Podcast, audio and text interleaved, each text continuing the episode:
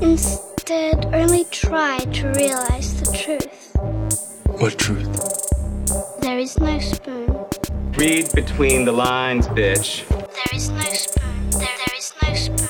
Bitch. Fasten your seatbelts. It's going to be a bumpy night, bumpy night.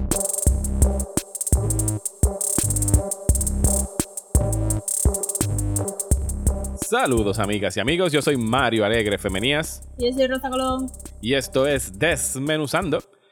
En el episodio de hoy vamos a continuar con nuestra serie de Neil Gaiman hablando de Princess Mononoke y no, eso no es un error. Eh, sí, Hayao Miyazaki fue el director y el escritor de Princess Mononoke, pero Neil Gaiman fue el encargado de la traducción de ese libreto para el English Dub y es una historia bastante interesante todo el pulseo eh, behind the scenes para lograr que ese libreto fuera lo más fiel posible a las intenciones de Miyazaki, así que eso lo vamos a estar discutiendo más adelante en el episodio de hoy.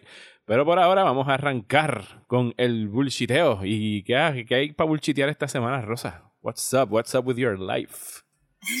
What's up with my life? Well, it life sucks. Pero, eh, pero en otras cosas. Este, sé que ya tú lo viste, pero yo no lo había visto el documental de Walter Mercado, que se me escapa el nombre oficial porque todo Mucho, mucho El amor. documental. El- Walter Mercado. Yes, mucho, mucho amor eh, que está disponible en Netflix ahora mismo. ¿Y qué, qué te pareció? Eh, no me fascinó en parte, pero aprecio que, que pude ver todo ese footage de Walter Mercado antes de que se muriera, bendito. Este, pero en otras partes me dejó como que media fría y he estado escuchando mucha gente decir que, que les afectó mucho, que lloraron mucho. Yo no sé si es que yo tengo mi nostalgia gene broken. Pero no, no creo que sea. no, pero tú acostumbrabas a ver a Walter Mercado. Sí, siempre estaba ahí, sí, siempre estaba Sí, eh, pero era una sí, pero eh, siempre estaba ahí como Don Francisco. Don Francisco siempre ha estado ahí. ¿Sabes? Algo que está en el background. Pero no, por lo No, menos yo no, no, lo veía. Yo sabía que lo daban. Sí, you know, I know, como que es parte de mi infancia, pero el documental no estaba hecho para activar esa parte de mi infancia.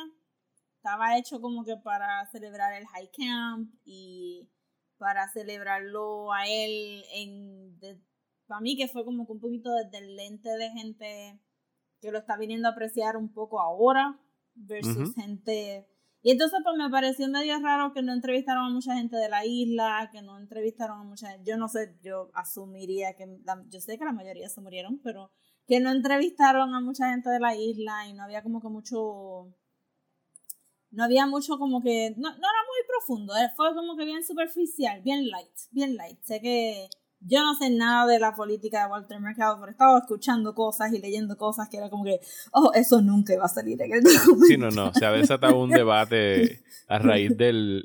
Por, porque sí, porque ahora se desata un debate por todo. A raíz del estreno del, del documental, pues se han dividido los bandos entre personas que dicen que él era de, de- de derecha, súper conservador, eh, que ayudaba aquí al Partido Nuevo Progresista, etcétera, etcétera. Y pues obviamente se ha formado el pleple en, en las redes sociales versus las personas que simple y sencillamente lo están aceptando por lo que es, que es como bien dijiste, un, un trabajo, un retrato superficial, nada controvertible, todo bien light, todo bien charming. O sea, no están tratando como que de, Sí. de desenmascarar a nadie por, el- por No, y por no el creo estilo. que.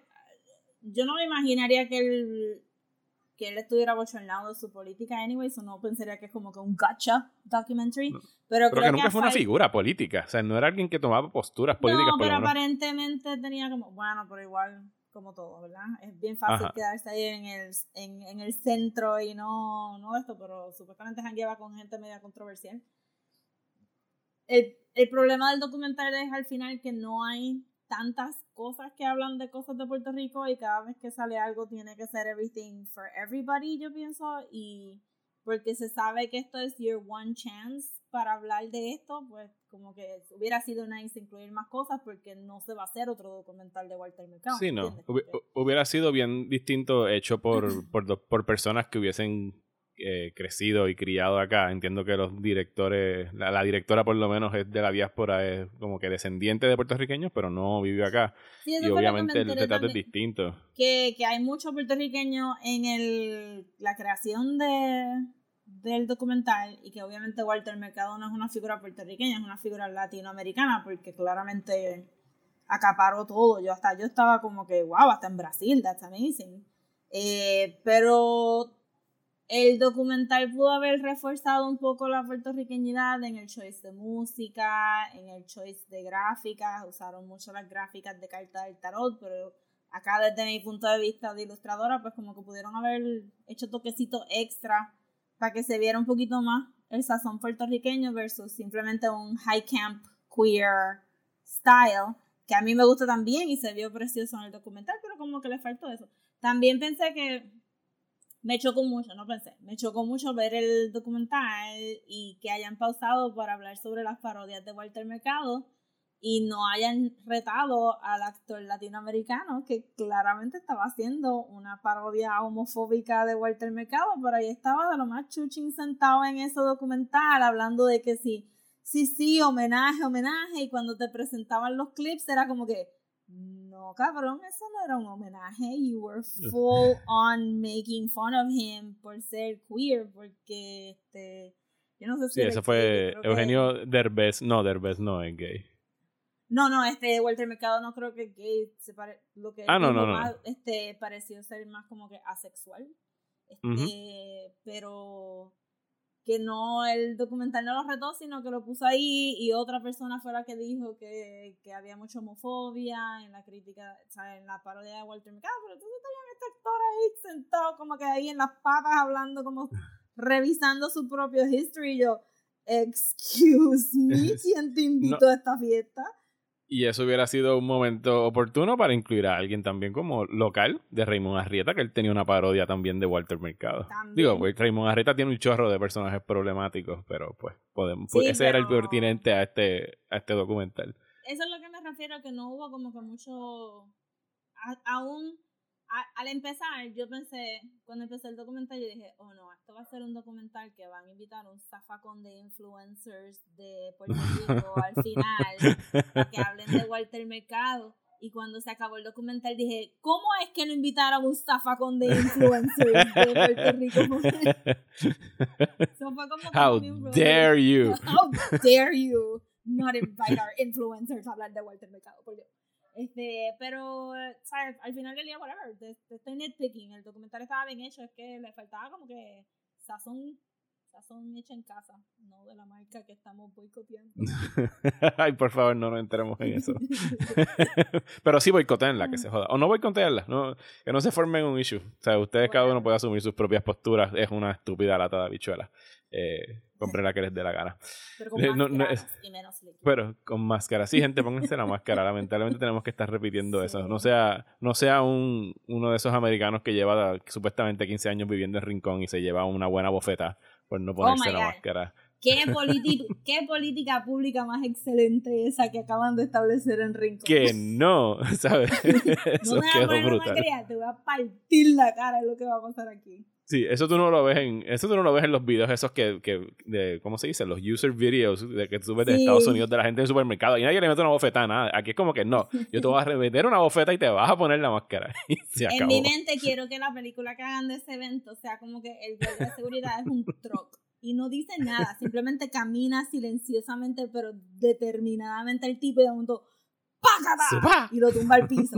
Ya. Y se acabó. en sí. Beautiful.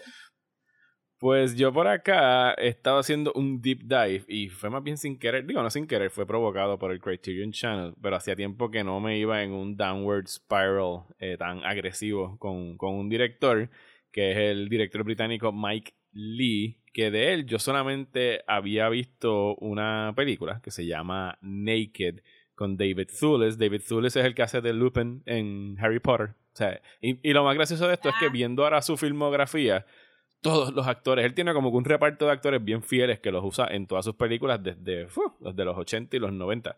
Y todos han salido en Harry Potter. todos han salido en Harry Potter porque todos los actores británicos han salido en, en Harry Potter. Eh, pero este director se le conoce porque hace mucho drama de índole social, que trabaja mayormente con personas de, de clase media, media baja o, o clase baja.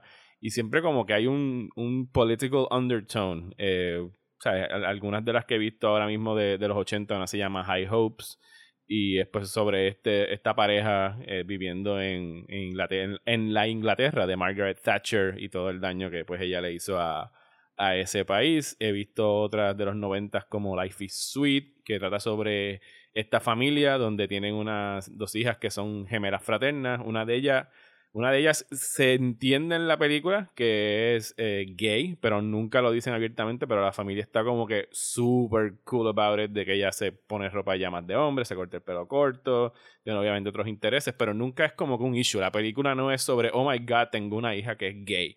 Y esto para hacer una película de 1990, pues era como que, wow, ¿sabes? Que, qué cool que este director haya estado incluyendo estas cosas en, en sus películas desde entonces. Eh, y una de las Estoy más viendo recientes... aquí, la, la única que yo he visto es Topsy Turvy.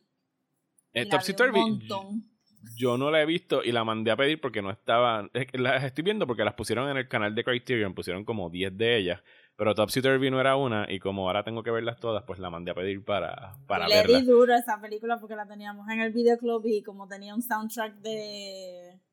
de- es un musical. Sí, de, de Mikado es el, Ajá. la, la ópera que Y era haciendo. como que round the clock. Oh, tengo un shift largo, ponte ahí Topsy Turvy para escuchar música por lo menos. Pues esa la voy a estar viendo eh, pronto, pero les recomiendo que la busquen, ¿sabes? Hay una que vi eh, con Imelda Staunton, que Imelda es la que hace de la profesora que se viste de Rosa en Harry Potter. Eh, no me acuerdo el nombre de personajes de Harry Potter. Ustedes saben que Eh, yo soqueo en nombres de personajes de Harry Potter. pero esa tenía que ver con, con el aborto en los años 50 en, en Inglaterra. Así que, y lo que me... Lo que me está encantando de la filmografía de este director, además de que las actuaciones están increíbles, es que están bien llenas de empatía, ¿sabes? No hay como que gente mala per se. Sí puede ser que el sistema esté en contra de, de ellos funcionando en todo momento, pero son gente que, que de verdad que se sienten bien naturales, bien que son, son bien down to earth. Eh, por lo que he leído, él trabaja con un libreto semi completo, pero deja mucho espacio para improvisación de los actores. Y por eso se, o sea, es como que bien, bien eh, gratificante pasar tiempo con, con todos los personajes que he visto de él hasta ahora, porque se sienten bien humanos y no hay como que el plot no es lo- que mueve la, la película, es verlos a ellos pues interactuar en, entre sí y de verdad que si le, es un cine humanista que justamente en estos precisos momentos pues me cae muy muy bien porque necesito ver gente buena tratando de hacer el bien incluso por el bien común así que esa colección de Mike Lee está disponible en el Criterion Channel y los invito a que la descubran si no la han hecho como yo, que no sé por qué, porque Mike Lee es uno de los directores británicos más famosos que hay, pero de verdad que la mayoría de, de su filmografía había pasado pues inadvertida por este servidor.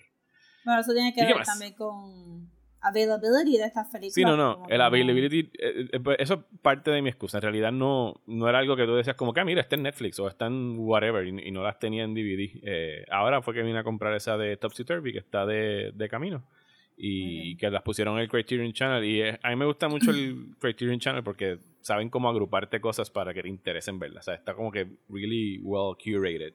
Y te lo pone en pantalla y es como que, mira, aquí están todas las películas de este tipo. Entonces, casi siempre hacen como que un mini trailer de lo Ah, que puedes ver en, en, en esa colección y pues te invita a, a querer verlo, que no es como que este despilfarro de, de películas y tú como que diablo, ¿qué veo? No sé qué ver. O sea, siempre como que hay algo enticing en, en pantalla. Ok.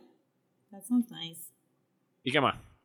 Pues quería hablar de que hay un despilfarro de podcast nuevos y que, y que van a tener que buscar, este, que escuchar. No, este, eso tengo un proyecto nuevo. Yes. Yes. Se llama De la Manga Podcast. Me encanta el título, es mi título favorito de un podcast 2020. Yes, gracias. Pero les voy a decir por qué. Es el por qué me encanta el título, porque de qué se trata el podcast. Se trata de manga y anime. Y este la, la necesidad de hacer el podcast salió de la manga. Este, el, el, el flow, eh, a pesar de que lo estamos researching it, pues el flow este se siente un poquito como que we're just talking about, about it spontaneously. So que también sale de la manga. Y pues Tania lo dijo de chiste y todo este y nosotras dos pues dijimos yes. So esto es un podcast que lo estoy haciendo con dos amigas que se llaman Tania e Ivia. Este shout out a Tania que yo sé que escucha el podcast. No sé si ahora sí Ivia pero if you do Ivia shout out shout out. Este, pero nada, estábamos, hace tiempo que estaba jangueando con ellas y, y ellas son súper, súper, súper, súper, súper, súper manga y anime girls. Y este, me estaban haciendo querer como que ver cosas diferentes de manga y de anime que usualmente las quiero ver, pero no son mi- prioridad porque pues tenemos ¿cuántos? 100 mil cosas para ver que son half fun, half for the podcast y qué sé yo. Y pues, pues entonces dije, pues dale, me voy a obligar a ver estas cosas si hago un podcast también. Y pues ahí salió de la manga. Ya tenemos nuestro primer episodio, que es un nostalgia trip donde hablamos donde vimos manga primero, donde vimos anime primero. Hablamos mucho de televisión local porque ellas veían a Chevy, este, sí, me, con yo Dragon Ball. He escuchado la, eh, como la primera mitad del- de ese primer episodio, porque ayer tuve que salir a la calle y a mí me gusta escuchar podcast en el carro. Y eso cayó perfecto que saliera ayer el primer episodio. y me sorprendió. Ahí, ahí- ahí es que tú ves nuestro gap generacional, porque yo me imagino que ya son más jóvenes que tú. Y cuando te dijeron lo de no, yo voy a Dragon Ball con Chevy, tú como que, what? Chevy el Ponzoño tenía un programa de anime. y yo era Sí, como que, el- yes. el- eso es lo más que me gusta también, que hay un, que hay un super gap, porque yo estoy ahí como que, mm, mm, mm, para mí anime era como que Candy Candy en el canal 6, y ella ahí como que, Dragon Ball con Cherry, y yo, ¿Tú ¿Te acuerdas del anime de Don Quijote? Ese era otro que yo veía mucho de chiquito. Había un anime que era de Don Quijote y uno que era de Wizard of Oz también. había Habían uno que era de de Wizard of Oz, sí, que, que, que era como que el reveal de Ozma, y yo creo que también había uno de esta nena de Escandinava, Heidi o algo así. Ajá, Heidi. Ah, sí. Yes, todos esos eran veces en nuestra época. Yo me enteré de Chevy eh, cuando hace dos o tres años salió una película de Dragon Ball eh, para el cine, que la trajeron Ah, aquí, ¿él que era como que wow, el regreso de Dragon Ball. Sí, y yo llegué como que a la, a la premiere, a una función especial y estaba Chevy ahí, Melvin Cedeño, y yo, ¿qué, qué hace Melvin Cedeño aquí? Y alguien más joven que yo me dijo, chico, Chevy, el show de Chevy. Yo, I, I have no idea what you're talking about. O sea, Por favor, explícame en eh, esta- este universo paralelo donde Chevy el Ponzoñú se cruzó con Goku, porque no sé de lo que me estás hablando. Quedó Eh, nice. Pero, pero está muy bueno. Eso que he escuchado hasta ahora me han traído un par de recuerdos. Creo que fue Tania la que dijo que, que su mamá trabajaba en Sears eh, y tenía Soncos justo al lado. No sé si era Tania, ahora Creo mismo, que porque fue las todavía estoy aprendiendo. Sí, fue Ivia. Que posiblemente yo le vendí anime y manga en algún momento, porque yo estuve como cinco años trabajando en ese Soncos y las revistas New Type. Yo no me acordaba que la revista New Type, sí me acordaba que era bien cara. Y, pero no me acordaba del, del DVD que traía, que traía como que first episodes. Porque eso era lo primero que se robaban en Borders. So chances era Ajá. que tu revista la estabas comprando Sí. y no tenía los y DVDs. no había ningún DVD. Sí, pero, este, pero sí, me está gustando mucho el podcast. Pues que bueno, este, nada, lo que vamos a hacer es que el podcast no va a salir tanto como este, porque it's too much for everybody, pero va a salir dos veces a la semana, al final del mes, el próximo episodio, Dos veces al mes, querrás decir, ¿verdad? sí, dos veces al mes que dije. Porque acabas de decir dos veces en semana y yo, wow, va a salir ¿qué? mucho más que desmenuzando. No, Yo todavía no acabo de leer ni la lectura que me toca. Eh, no, vamos a hacer dos veces al mes y porque hay que leer mucho. Y el, el episodio que viene va a ser de coup d'etats y revoluciones. Y la dinámica va a ser que cada una se lee un manga diferente, pero todas nos leemos un manga en común. Ok. So, Ivia se va a leer este Full Metal Alchemist. Eh, Cuando tú dices que Ivia se va a leer Full Metal Alchemist, es que se va a leer todos los volúmenes de Full Metal Alchemist. Todo Ok, lo que ok, O sea que sí. hay mucha lectura. Sí, hay mucha lectura. Este, yo me estoy leyendo Battle Angel Alita y todavía voy por el capítulo 20. Este, Tania se está leyendo uno medio extraño que es de burocracia. No sé, tiene un nombre. Este, les digo el Twitter ahorita y lo buscan porque el, el nombre me tripea. Pero entonces todas nos vamos a leer uno que se llama Red, que es de una revolución estudiantil que hubo en Japón de, de estudiantes comunistas eh, contra contra el, el en los 60 contra el prime minister yendo a hacer este, comunicaciones con Estados Unidos y todo esto y pues eso está basado en la vida real y los estudiantes eh, pues fueron a la cárcel for life o los mataron en el en el en el thing la cosa es que el manga es del 2000 algo y, y aquí un spoiler para el, para el otro podcast, pero esto es algo que me llamó mucho la atención y me gustó mucho, mucho, mucho. Que cuando te introduce un personaje en el manga te pone una cajita que te dice cuántos días cuántos días faltan para que la policía lo mate, cuántos días faltan para que lo arresten de por vida y se muera en la cárcel tantos y tantos días. So que, Wow. que sí, que tú estás conociendo a estos estudiantes como, como gente bien bright, como que gente bien idealista, pero tan, sus días están contados. Por, y entonces pues el kit del manga es, es ver si de verdad el, el gobierno fue, fue autoritario y represivo contra estos estudiantes o si de verdad ellos se, se pasaron de las rayas. No he buscado spoilers de historia porque no quiero spoilers para la Y historia. ese se llama Red. Red. Just Red. Y no ha sido adaptado a anime, porque no me suena como anime. No, Ok. no. Solo Weird, porque en realidad ellos adaptan lo que sea.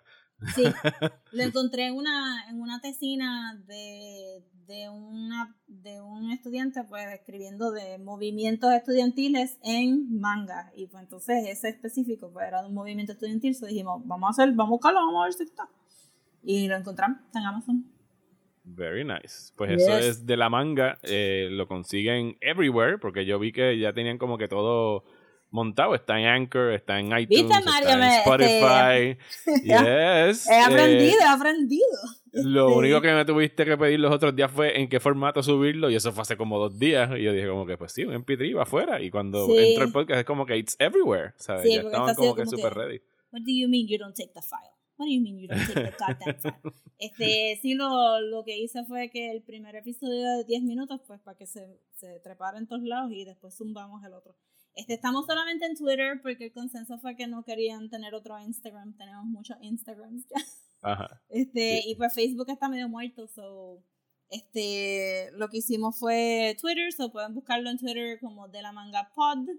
Y, y ya está, estamos ahí dándole reshares a gifsitos y, y memes.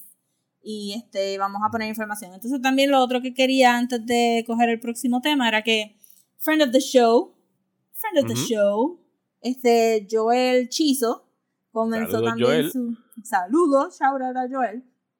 Eh, empezó su propio podcast también que se llama Cosas Nerdas. Me gusta el título. Eh, también. sí, verdad, yo también, eso como que eso es super Joel. Este, Déjame buscarlo aquí. Está, está ahora mismo en Spotify, está pasando por el, el proceso. Ah, perdón, no, se llama Ondas Nerdas. Ondas Nerdas. Me gusta más todavía. Sí, verdad, más todavía. No sé por qué dije cosas. Este, Ondas Es más, ahora que Nerdas. pienso, Cosas Nerdas es una porquería de título. Me gusta más Ondas Nerdas. y pues este, lo empezó hasta en Spotify, va a estar en todos los otros este, podcatchers later on. Y pues es él hablando con una amiga de él que es super nice, yo la conozco también, se llama Marilyn. Y pues este Joel es un pan de Dios y pues este es una chulería también escucharlo, pero se pompea con todo, es un... eh, es un podcast que, que muy probablemente va a ser bien positive vibes y más disfrutarse las cosas versus tear them down or, or stuff. Y pues, este. Denle subscribe. bueno, ¿qué más? Para cerrar aquí el bullshiteo. Pues, Mario, se nos ha olvidado hablar del último este, DLC de Animal Crossing. Que Oh, fue yes, que- el Summer, a Summer Update. Yes, el Summer Update. Que por fin abrieron el océano eh, para tú poder nadar y poder conseguir los sea creatures que están en el fondo o en el piso del mar, which I've been waiting for, porque esa era una de mis partes favoritas de Animal Crossing New Leaf. Eso pasaba antes entonces en otro juego. Sí, en el otro juego, eh, en New Leaf, tú tenías tu town y tenías que coger un barquito para ir a la isla donde estaban todos los capas, que ahí es donde vive el. donde vivía el mayor, que era antes el mayor del town en otro juego, ¿verdad? En Wild, Wild World, creo que era. Y que tú viniste a reemplazar, solo ahora se retiró, está en la isla tropical. Y en la isla tú comprabas un wetsuit que te dejaba nadar y cuando Ok. te lo llevabas a tu town, pues podías nadar en el océano y pues entonces tú conseguías tus tropical creatures en el tropical island y pues tú tenías tus seasonal creatures en tu town. Este, especialmente pues como que en fall salen todos los crabs y todas estas cosas. Pues aquí, me- aquí este, pues yo hablando con, con las chicas, estábamos como que preocupados de que no iban a abrir el Ocean. Yo estaba segura que iba a ser un, un DLC, pero estaba todo bien callado y de momento se tiran el trailer y ¡boom! Tenemos el océano. Y es de verdad una de mis partes que, porque lo encuentro tan relaxing, puedo estar horas. sí, yo te entiendo. Aquí cuando eso Nadando. Salió, deciré que ahora yo creo que es el, el main Animal Crossing player en la casa, al punto de que ya ni nos atrevemos a... O sea, esto es una rutina de cuarentena, donde ella se levanta, ¿sabes? hace su proceso mañanero, pone a hacer el café, acomoda las almohadas en el futón, pone el café en la mesita del lado, coge sus controles del Switch y es como que no se acerquen, déjenla quieta porque ese es su relaxing time. Y, y el día que pusieron eso de nadar, eso fue para allá como que, wow, estoy en el mar, estoy nadando, esto es lo más cool del mundo. Eh, y en realidad está bastante nítido. Ya yo conseguí, creo que todo, me, me faltan dos cosas que nada más salen de noche, que no las he atrapado todavía, no me acuerdo exactamente cuáles son todavía. Eh, ¿Qué digo? No me acuerdo cuáles son al momento, pero, pero sí, está de lo más nice. Y viene otro update ahora en agosto. Ellos prometieron que venía otro.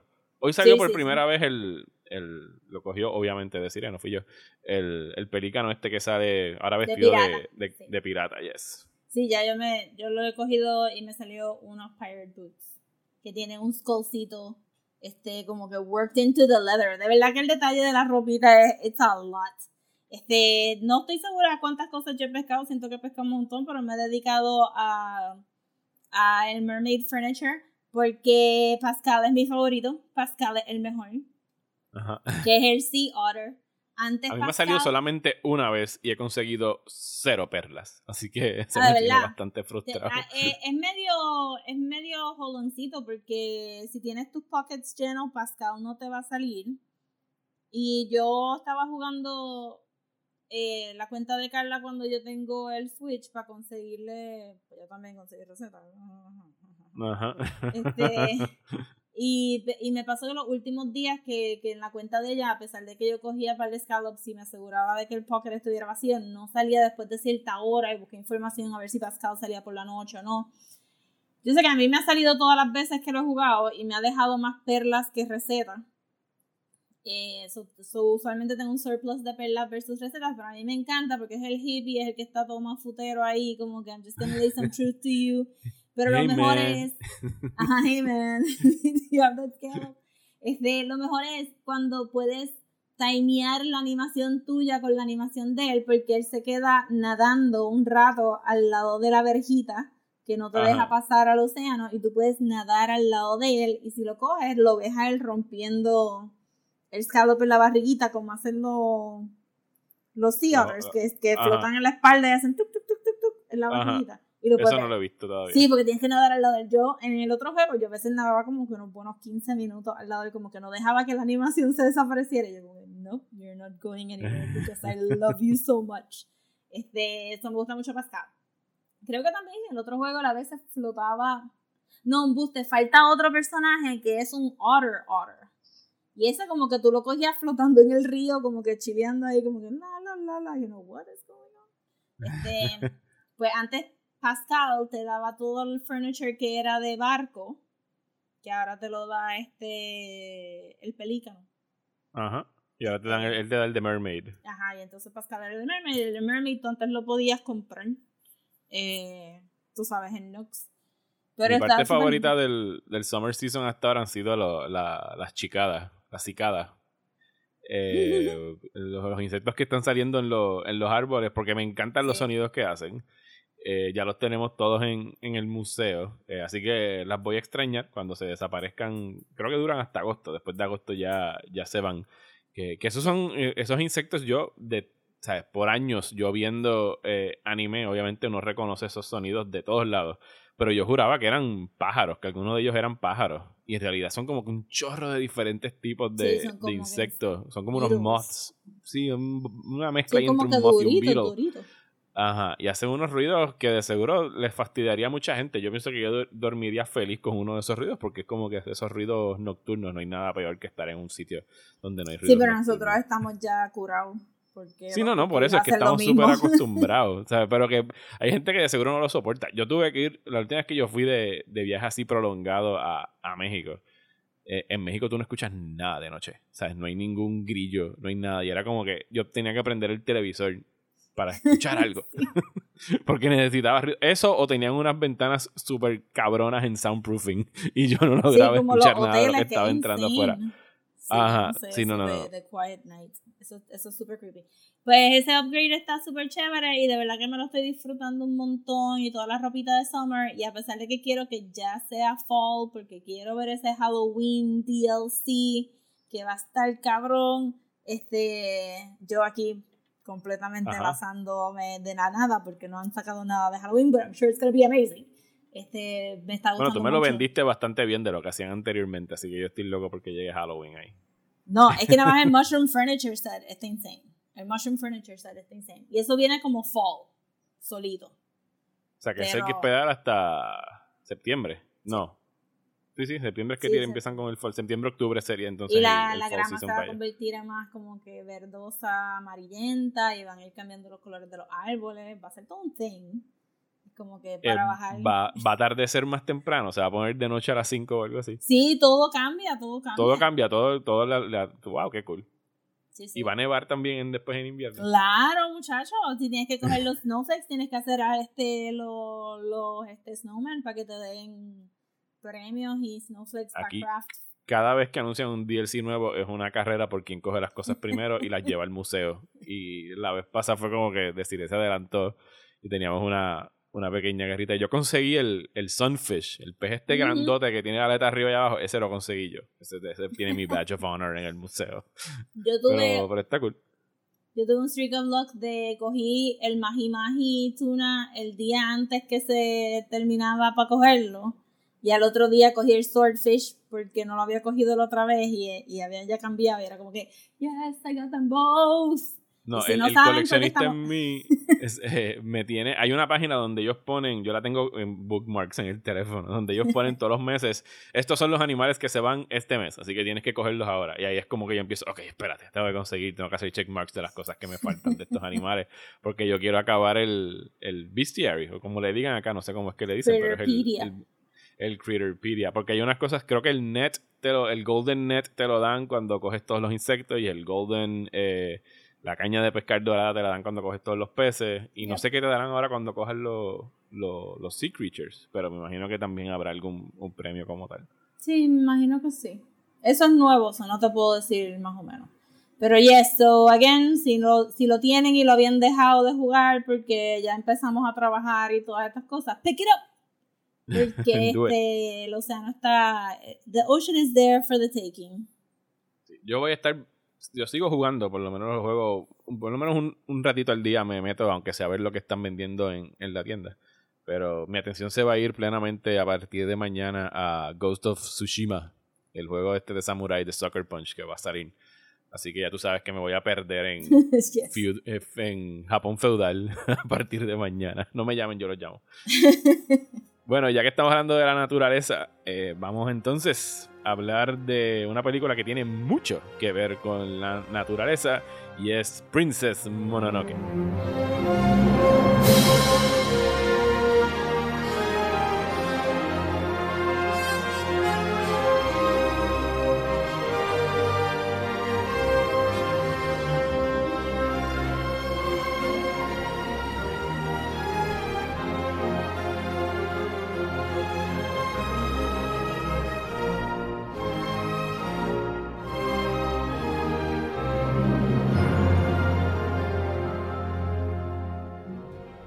Pues en 1997 llega a los cines el largometraje animado del director Hayao Miyazaki, Princess Mononoke, del renombrado estudio Ghibli.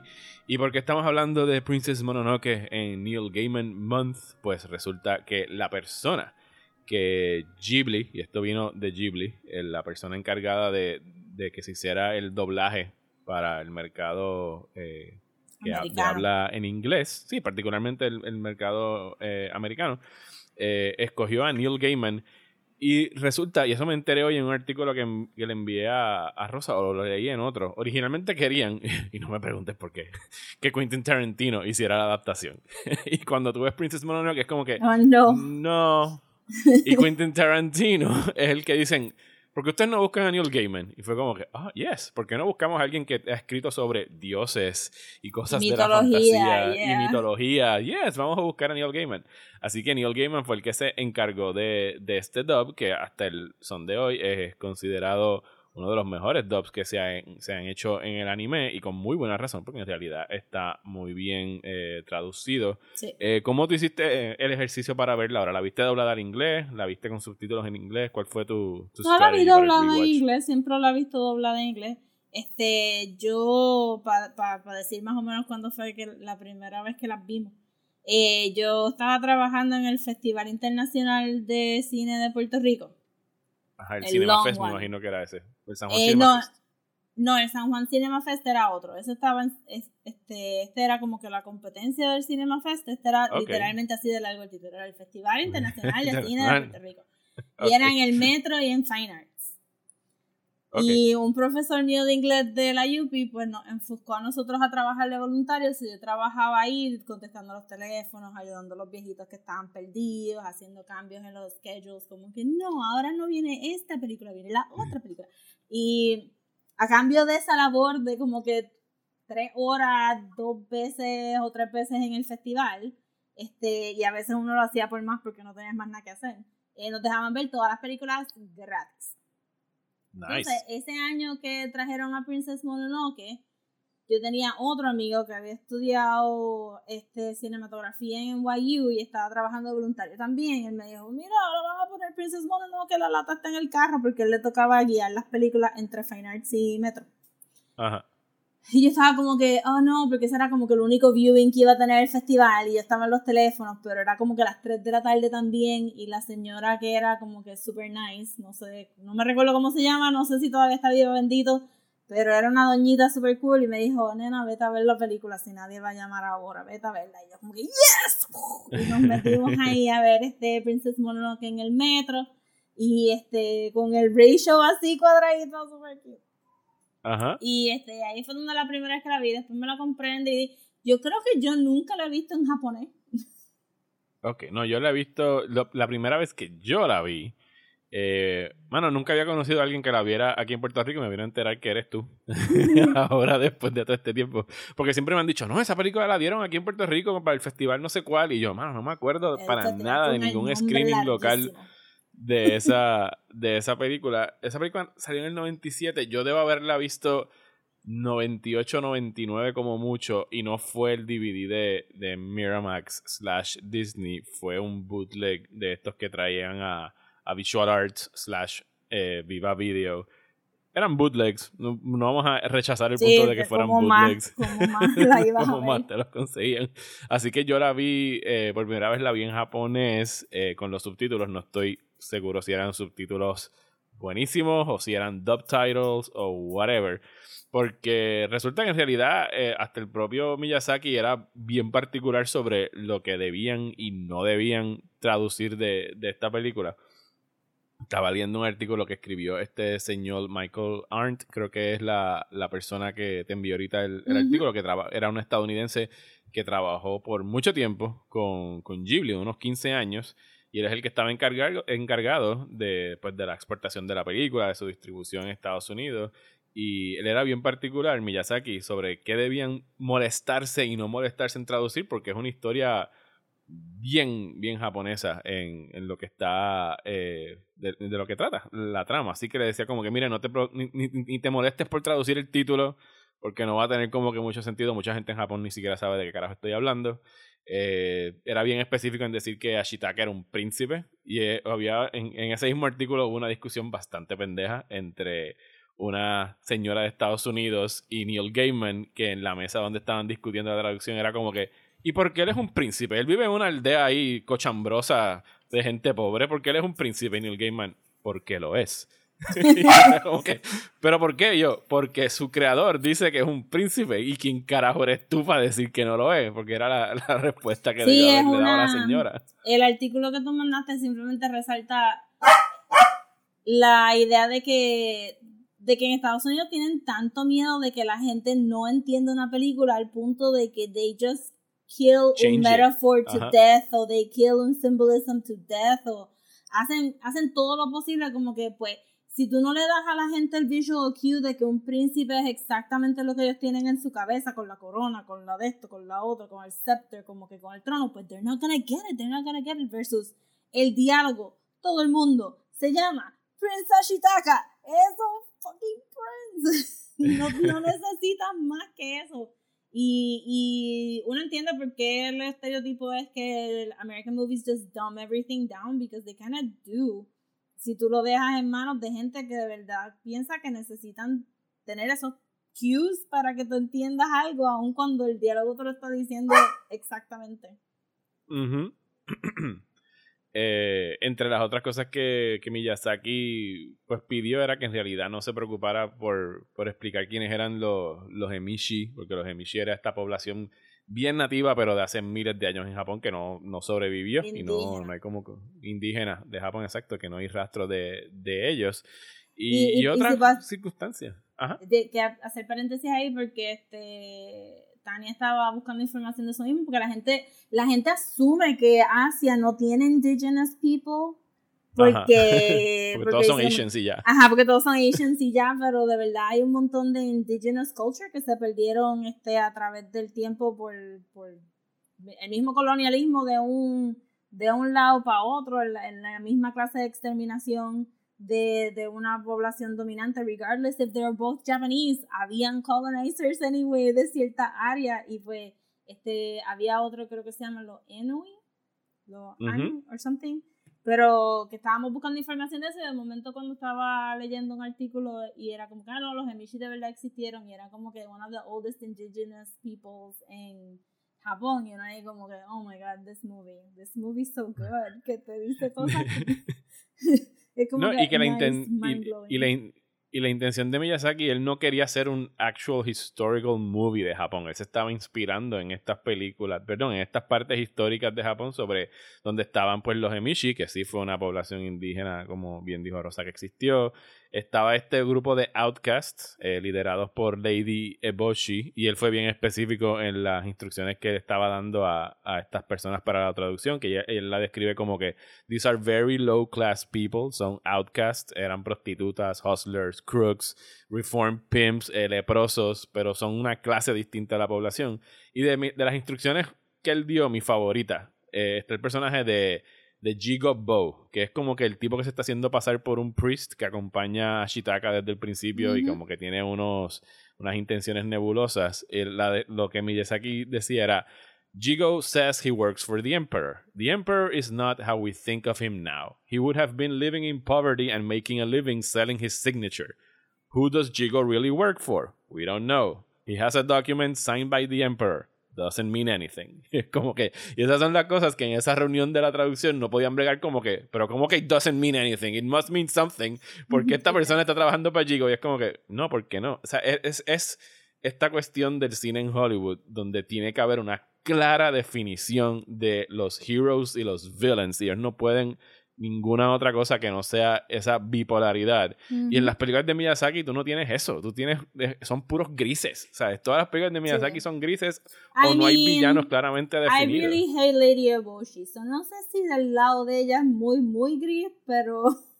Bueno, pero, Pero- al mi- al mismo tiempo Lady Bochi tienes, o sea, sí, sus intenciones no son buenas, pero por el otro lado está ayudando a leprosos, está albergando Sí, a mujeres Yo eh, que fueron sí, maybe hablamos de prostitutas. eso un poquito más ahorita, pero también era como que benevolent capitalism, como que sí, sí, te estoy dando meaningful work y te estoy poniendo a trabajar comida. para mí, pero cada vez que venía un momento de, ah, que aquellos están en apuros, pues ellos pueden bregar, yo estoy aquí haciendo lo mío, ellos tienen que bregar, ya yo les di las herramientas a ellos y pues este, cuando hablemos más del plot de la película, que en comparación con lo que estamos viviendo ahora, pues se siente un poquito como que.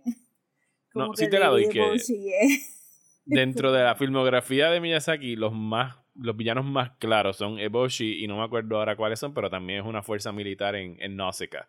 O sea, esos Ujú. sí son bien definidos como villanos. Ya cosas como Spirit Away, Yubaba no es la villana, No. siempre decir, o sea, no es un, un villain character. En Ponyo tampoco hay uno. En, en Pero también están la podemos gente. hablar así overall de que en las películas de Miyazaki hay algún elemento donde el capitalismo falla, porque hasta un en Spirited Away, el entrar a ese abandoned, este, abandoned, este park, que era un símbolo de un boom económico que había habido en los 90, que se había acabado Ujú. bien rápido, y pues, como que hay alguien, hay algo malo aquí, y es el capitalismo, porque este... Eh, y, y en parte, por eso es que lo de Lady Eboshi, como que ahora que lo revisité, dije, pues maybe es que lo estaba malinterpretando. Como, no, still hate her. Still hate this woman. Do not like.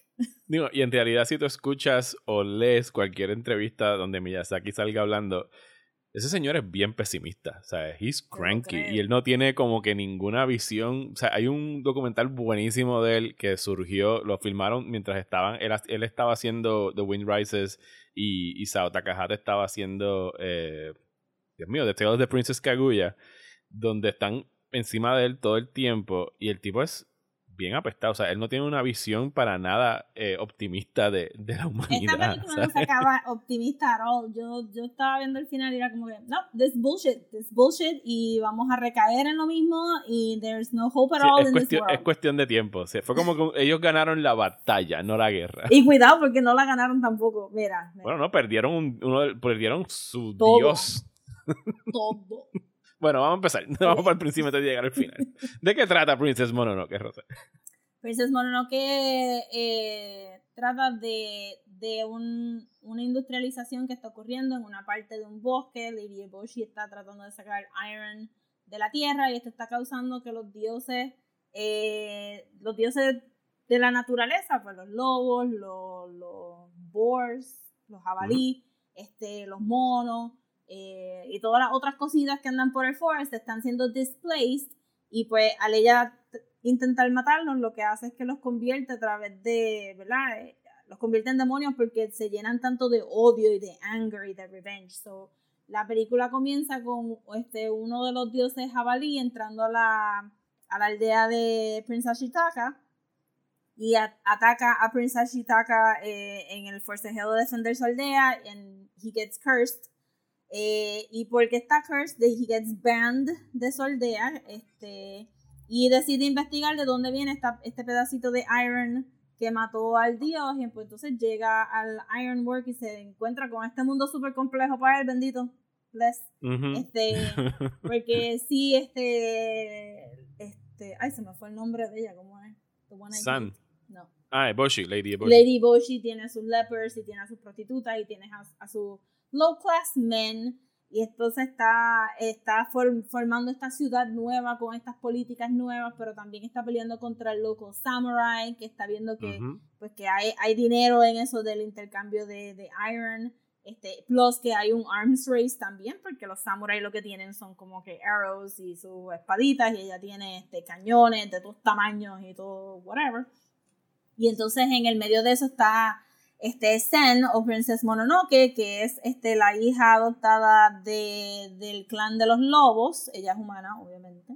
Este, Y entonces, pues ella es este, pues, la voz de, de idealista de si todos peleamos juntos, vamos a poder destrozar a Lady Eboshi, hay que matar a esta. Y es- es foolish girl.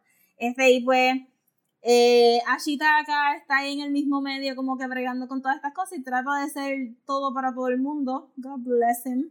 Este, pero hay que salvarlo a él más que a la mayoría de la película y pues en- a todo esto llega el, el Sí, el, ahorita. el- el- se llama eh, Jigo Bo, es el Jigo nombre Bo. en japonés, que es como que se, se hace pasar por un, un sacerdote, quizás Shinto priest, pero no, no lo es, No y está es. trabajando como que behind the scenes para el emperador este que nunca vemos en la película. que puede realidad- o no ser verdad.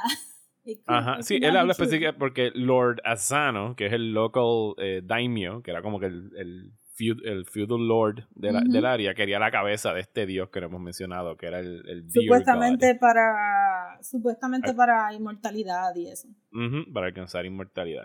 Pero Lady Eboshi no está ahí para esas cosas. Lady Eboshi está ahí como que yo necesito sacar el iron de la tierra y tengo que cortar los árboles y ustedes me están haciendo la vida imposible. Así yo voy a matarlos a ustedes aunque sean dioses. And I believe in nothing, Lebowski. Este, y ella está Believe in ahí. Ajá, es que está brutal porque ella está ahí súper cola. Tú no eres ni de ahí, tú no eres ni de ahí. Tú llegaste y dijiste que hay iron, yo me voy a montar y voy a hacer estas cosas. Y aunque Ella encontró ahí los resources y ya, y ella Ajá. necesita explotarlos. Y aprecio mucho. Pero entonces, eh, lo que estaba pensando ayer con el, el Benevolent Capitalism es como que suena súper cool que ella comprara todos los contratos de las muchachas de los brothels que veía, pero ella no está cambiando el sistema de los brothels. ella está No. comprando lo que, la, comprando las nenas que necesita para trabajar esos bellows toda la noche y, le, y las deja ser feliz y las deja casarse y las deja ser malcriaditas y las, las empodera, pero las compró para trabajar, ¿me entiendes? Como que she's, she's not great, is my point. No, no, she's not great. es, es Eh. problemática. Vamos a poner mínimo. Sí, el ayudante de ella, entonces, y también tiene como que, que, que los ayudantes de ellos y, y la lealtad que todo el mundo le tiene también es como, como lo que uno pensaría estereotipado de un emperador o de un rey, una cortesana, todo el mundo, todo el mundo pone su personal safety por encima, o sea, ponen el safety de ella por encima del personal safety de ellos, y eso tampoco es un, no es ni socialista ni democrático, she, she was there y uno, uno, nadie se atreve a irse en contra de Lady Boshi porque no quieren, entre comillas, but one would wonder qué pasaría cuando ellos dicen. Y, y la película pues entonces se convierte en esta, en esta guerra de cómo van a parar a Lady Boshi, matar este al, al Spirit of the Forest. Y, y entre medio está pues el clan de los jabalíes que degeneró después de que mataron a, al primer jabalí al principio de la pe- película, los monos están también degenerados y pues hay una idea de que una vez tú matas a estos dioses las cosas regresan a que el ser humano es como que top of the food chain y, Ujú. y ya. O sea, es como que todo bien depressing y pues hablamos del No, final. y, ahorita. que, y que ellos mismos están diciendo que poco a poco ellos van a perder esa noción que tienen estos animales de estar vivos y de ser seres pensantes y se van a convertir en meras bestias a Ajá, medida exacto, que, como que que la industrialización siga comiéndose su, su natural habitat. industrialización no para mejorar la vida de las personas, mind you, solamente para crear cosas de destrucción. Es como que this man has clear, o sea, aquí hay clear, clear, como que cosas de, mira, realmente estamos chavando. Y es algo que sale en muchas de las películas, especialmente, mi, mi, a mí me gusta mucho Princess Mononoke, mi favorita es Spirited Away. En Spirited Away también tiene un, blink and you miss it, but it's there. De sigan construyendo y sigan sacando los ríos de los cauces, que lo que están haciendo es desbalanceando toda la naturaleza y nos van a joder todos y que it's Ajá. there.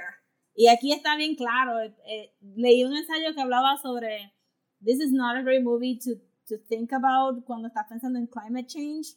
Ajá. no, para nada. Porque lo que Aquí está- matamos al, al Dear God hace Ajá. décadas. Exacto, este. El final se puede ver un poquito hopeful porque crecen las cosas verdes y por la gente, pero literalmente para llegar a ese, a ese pequeño nivel de conciencia, tuvo que haber un, un world Tuvieron que- cataclysm. Sí, ¿no? Mataron a todos los jabalíes, todos, o sea, Todos. extinct. Y este, y pa- pa- todo eso tiene que pasar. Y mataron al dios de la vida y de la muerte para que Lady Bush dijera, ah, cuando construyamos otra vez Irontown, la vamos a hacer better. Ajá, define better, lady, porque este, I don't believe you. So, no, no es tampoco, no, no es un hopeful movie. Pero hey, Ashitaka ya no tiene el curse. Ashitaka ya no tiene el curse, pero tam- también decide no regresar. Este, y pues como que. Ah, porque entonces el ensayo que leí exacto decía eso que el, opening scene con el jabalí atacando a los Emishi era bien claro de cómo industrialización y capitalismo que pasa en lugares remotos afectan primero a las personas indígenas que son los que están conectados a la tierra. Porque el Y momento por que- más, por más alejados que estén del conflicto central. Es como que ellos estaban viviendo chilling en el este de Japón, sin ninguna preocupación en el mundo. y el Y la mierda llegó hasta allá. Ajá, Ajá. y entonces cuando el, jabalí se muere con la, la, la, eh, la, elder de la aldea, viene, le da su respeto, les pide por favor. Entonces son gente que saben con qué están bregando. No es como que whatever, whatever, este Lady Bush allí haciendo lo que le da la gana. Pero son los que lo pagan, so, pierden su príncipe, pierden su línea, pierden su, o sea, eventualmente pierden su cultura porque Ashitaka no regresa. Y es como que, entonces lo, el ensayo que leí pues lo comparaba con los indigenous people en Standing Rock que tienen que bregar con el pipeline, a pesar de que nada de ese pipeline les toca a ellos, es como que para conectar de un lado a otro ellos están en el mismo medio y otra vez tienen que pelear por sus tierras. A pesar de que el, el Supremo pues declaró que no podían hacerlo y que tenían que vaciar el pipeline recientemente, pero tardaron, fueron desde el 2016 peleando, o sea, como que it's insane. Una buena noticia esta, esta semana. O la semana pasada, cuando Bueno, fue. fueron dos, porque también este, creo que en Oklahoma le cedieron un par de tierras más a las tribus de allí. Este, es más complejo, pero sí, que, que si tú piensas... Small victories. Exacto, que la película del 97 de Princess Mononoke todavía te estaba diciendo esas cosas. O sea, la gente que lo paga son la gente que, que no están ahí, que están haciendo las cosas bien. Y viene alguien a sacar cosas de la tierra para crear armas, para seguir en esto. ¿Y, y, y para qué? Para nada, porque es para hacerse ella rica al final del día, Lady Eboshi. Y Zen es la que estaba más clara ahí. Porque ella estaba como que, I hate all humans. Ajá. Y por eso yo los mandé para el carajo hace tiempo. Que de hecho, no, ella no los mandó para el carajo. Según dice Moro, que es su, su mamá, eh, su madre, para todos los efectos, su madre adoptiva, Sí. ella fue tirada por sus padres ahí, como que po- lo deja entender como que para salvarse ellos. Fue Sí. como que cómete a este y nosotros corremos. Sí. Así Está que imagínate lo que tiene que- pensar ella de la humanidad. Este. Qué, qué, qué buen casting usar a Gillian Anderson para pa Moro, ¿verdad? Yes. Very Que de hecho, ayer tuve que hacer, yo, yo la vi como por media hora. La vi en japonés en el televisor con los subtítulos para hacer este ejercicio. Con los subtítulos de la traducción de mi- del libreto original de Miyazaki. Mientras en el teléfono lo sincronicé para poner los subtítulos en inglés de, de la, del, del dub. Para hacer un compare and contrast. Y en realidad los cambios no eran tantísimos. Cambiaban cosas como en vez de decir God, usaban spirits y cosas por esa, por esa índole, cosas a lo mejor para tratar de hacerlas más fáciles para, para los espectadores. No llegué a la parte del artículo donde tuvieron que hacer una conexión entre G-Bon, o como se llama el, el priest este, y Lady Eboshi, de esas cosas que necesitan los americanos que les aclaren, pero espérate, ¿para quién trabaja este? ¿Para trabaja para él? Está tratando de, está trabajando para él. Sí, ellos Todo el mundo en esta en la película es película egoísta. explican que, que como si G, este, Jibo tuviera algún, algún conflicto de la ley pues que si le lleva la cabeza al emperador, pues el emperador le va a dar pardons a él y a su hombre y pues que él enfuscó a Lady Boshi para que ella lo hiciera, para él no ensuciarse las manos matando a un dios, just in case. Por si acaso después viene a joderme cuando yo me muera. Ajá. Yo no fui. Yo no fui y pues este y así lo aclararon. Realmente no sabía que esa parte estaba extra, realmente no me recordaba tampoco. No, no, no, no, es, no, es, no nada que cambie la película Sí, para no, nada. for sure. Este, creo que todo el casting estuvo bueno, pero me pareció que en el, creo que en la versión japonesa Moro tiene voz masculina y pues aquí Sí, la cambiaron. yo busqué, yo busqué esa información porque ayer yo estaba, y lo he visto, como he dicho, muchas veces en japonés, pero nunca me he dado por buscarlo. Y anoche viéndola dije, ¿por qué carajo la voz de Moro? Si están hablando de que su madre es un hombre haciendo la voz. Y cuando busqué información, tradicionalmente en Japón, eh, creo que son los lobos. Siempre, sean, son- siempre son interpretados por hombres tradicionalmente en el teatro japonés y la leyenda japonesa. Los gatos y los foxes son por mujeres independientemente del sexo, sean hombres o, o mujeres, o sea, van a ser siempre interpretados vocalmente por mujeres y parece que es algo que viene desde el teatro y la tradición oral y todo eso, which is fine, ¿sabes? Es algo No, bien tradicional para no es ellos. Pero que tenía que haber una razón, porque es Yeah. bien masculina la voz. Entonces me, me confundía porque seguían diciéndole madre, pero le pusieron un actor masculino. sí, sí. Pero esas son partes de, los, de las cosas culturales que no, no se tradujeron. O sea, buscaron a Ya. Gillian Anderson y hace muy buen. De hecho, el cast entero en, en inglés es muy bueno. Que tienes a Billy Kudrop haciendo de Shitaka, a Minnie Sí, Driver haciendo de Lady con, Boshi, con Paul Rudd, pero no era Billy Crudup. Eh, Claire Danes es San. O sea, es un muy, muy buen. Y Gillian Anderson, como ya dijimos. Eh, Keith ¿Tú sabes David eh, haciendo de Okoto es genial. Ese tipo tiene una, una voz. Siempre me ha gustado la voz de ese tipo. Él le hizo la voz de Spawn en la serie de HBO. Ha hecho un chorro Ah, de voces, Keith David. El que hizo Double Time este fue la voz de Bender y y este Jake de Adventure Time. Ah, Tiene que tener como seis personajes fácil porque esta vez estaba escuchando más las voces y era como, ah, mira, random Ese es guy in the background number five, ahí está este Joe DiMaggio, este fulano, y él es el ayudante de Lady Eboshi. Pero Sí, Joe DiMaggio tiene a, a Gonza y también tiene Slash en los créditos Additional Voices. Así que por que ahí se como escucha al más. principio él casi todo como que hablando random por ahí. Es como que mira este, cogieron a los artistas de Hollywood no pueden hacer random voices, pero el voice actor se tiene que fajar ahí y rellenar boquetes por todos lados. Yo siempre me debato si me gusta más esta o Spirit Away. O sea, yo voy cambiando back and forth. A mí lo que me, me- me encanta de esta, además de que pues la historia es como que la más densa, la más compleja, la más incluso hasta pesimista, yo diría, de todas ellas. Sí. eh, es el hecho de que esto es lo más cercano que vamos a tener como que a Miyazaki haciendo un, un epic samurai movie. ¿Sabes? Y, y, y es posiblemente creo que hasta la más sangrienta, porque aquí Sí. decapitan a gente con una flecha a cada rato. Brutal. Yo, yo titubeé, cortan yo más dije- brazos. Que cortan más brazos que en todas las películas de Star Wars juntas. Sí, full, full. Este, yo, yo titubeé porque yo dije, la voy a ver, bendito, pero tú sabes que a, a Andrea le está gustando mucho Avatar y pues estos se sentaron a ver The Mandalorian conmigo. Maybe, maybe, pero entonces mi hermana no tiene HBO este Max y yo hubiera tenido que conectar. Entonces un revolú y dije, no, está bien, está bien, está bien. Tengo prisa, tengo prisa, la voy a ver yo.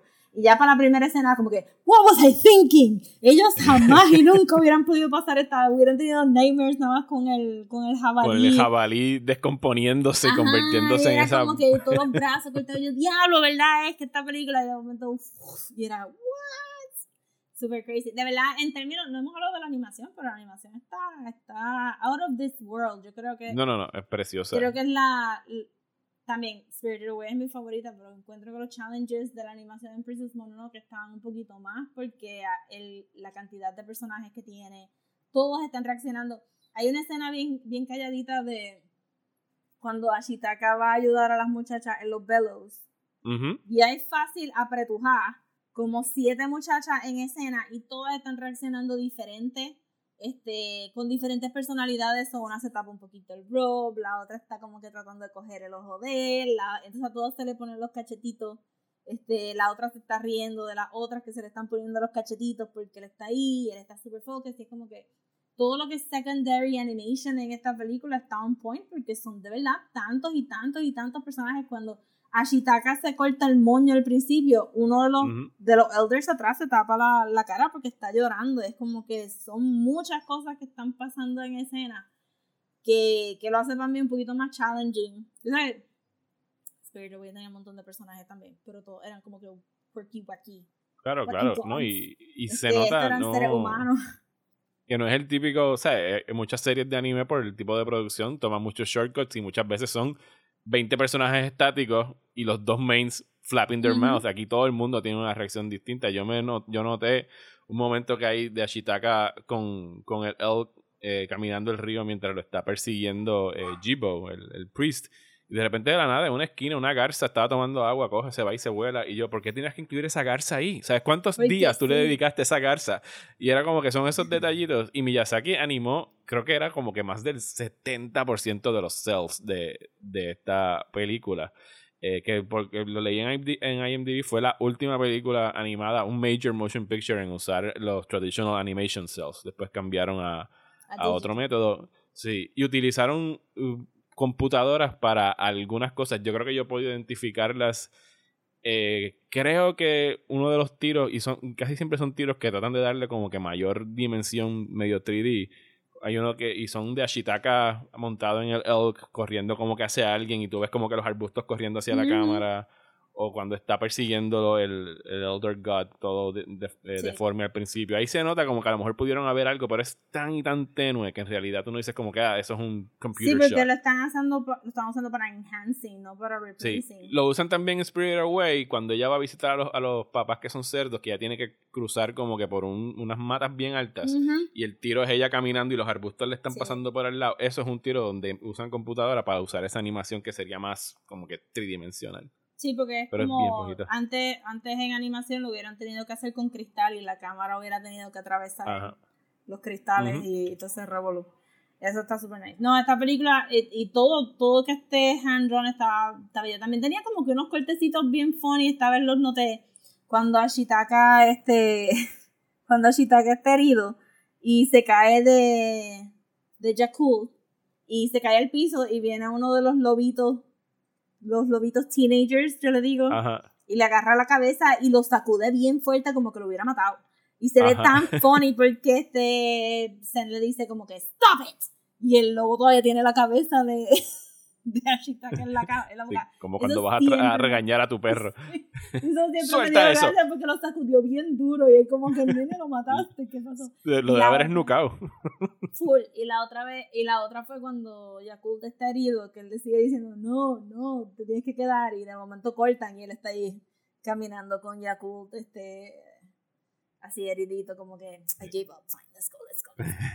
Una cosa más, y con eso yo creo que nos podemos ir. La música de esta película a mí me fascina.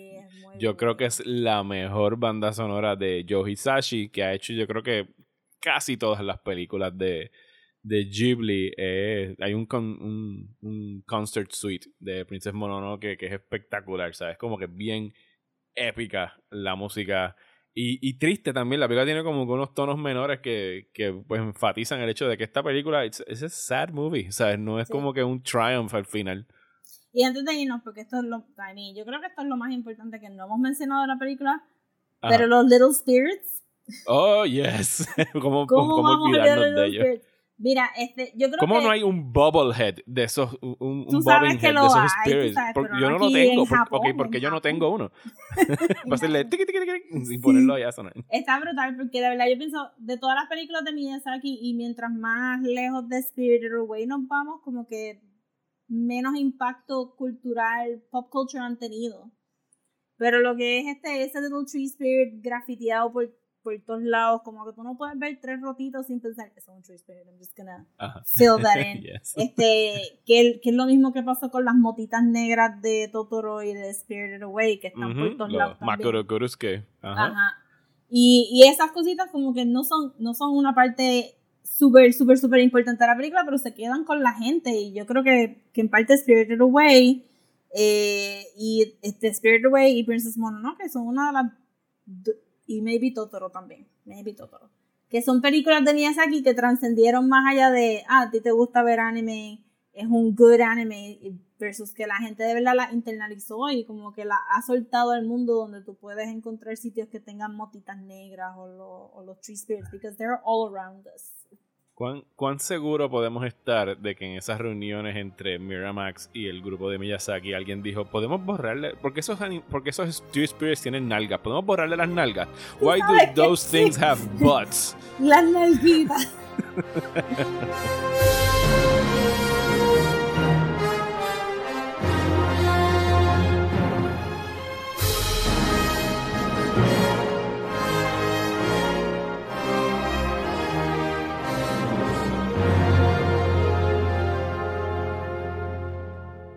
¿Estás bien cansado de los programas de política aburridos? Pues trata Radio Independencia, un podcast de política, derecho y todo lo que se nos ocurra desde el independentismo boricua, donde Andrés González y Adriana Gutiérrez discuten temas de actualidad y temas históricos con algunas de las figuras más importantes del independentismo y la izquierda puertorriqueña. Suscríbete a Radio Independencia en tu aplicación de podcast favorita y en nuestro canal de YouTube.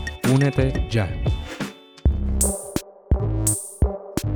Y así llegamos al final de este episodio de Desmenuzando. Muchísimas gracias por escucharnos, especialmente a esas personas que nos apoyan mensualmente a través de patreon.com slash desmenuzando, que en esta última semana tenemos que darle un agradecimiento especial a Sara y a Juan.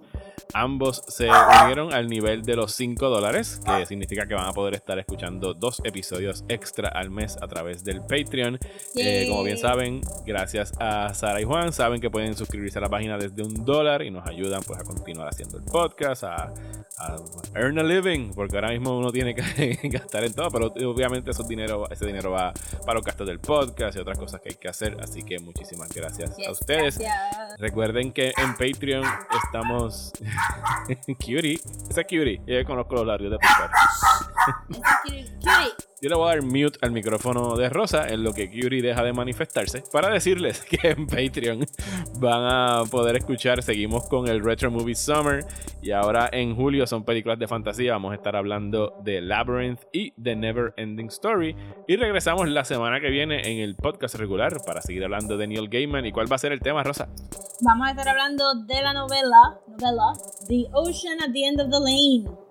Yes, una de las favoritas de Neil Gaiman, tanto de Rosa como mía. Es una novela corta, son 200 páginas. Yo creo que apenas son 200 páginas. Así que fácilmente la pueden leer en la próxima semana si no lo han hecho. Así que muchísimas gracias nuevamente, Rosa. donde nos pueden seguir en las redes sociales? Nos pueden seguir en Instagram como Desmenuzando, en Twitter y en Facebook como Desmenuzandopod. Y si nos quieren mandar un email, puede ser a desmenuzandoelpodcast.gmail.com. A mí me consiguen en Twitter e Instagram como Mario Alegre. Y a mí me consiguen en Twitter, Instagram y Facebook como at Comics. Muchísimas gracias y hasta la semana que viene en Desmenuzando.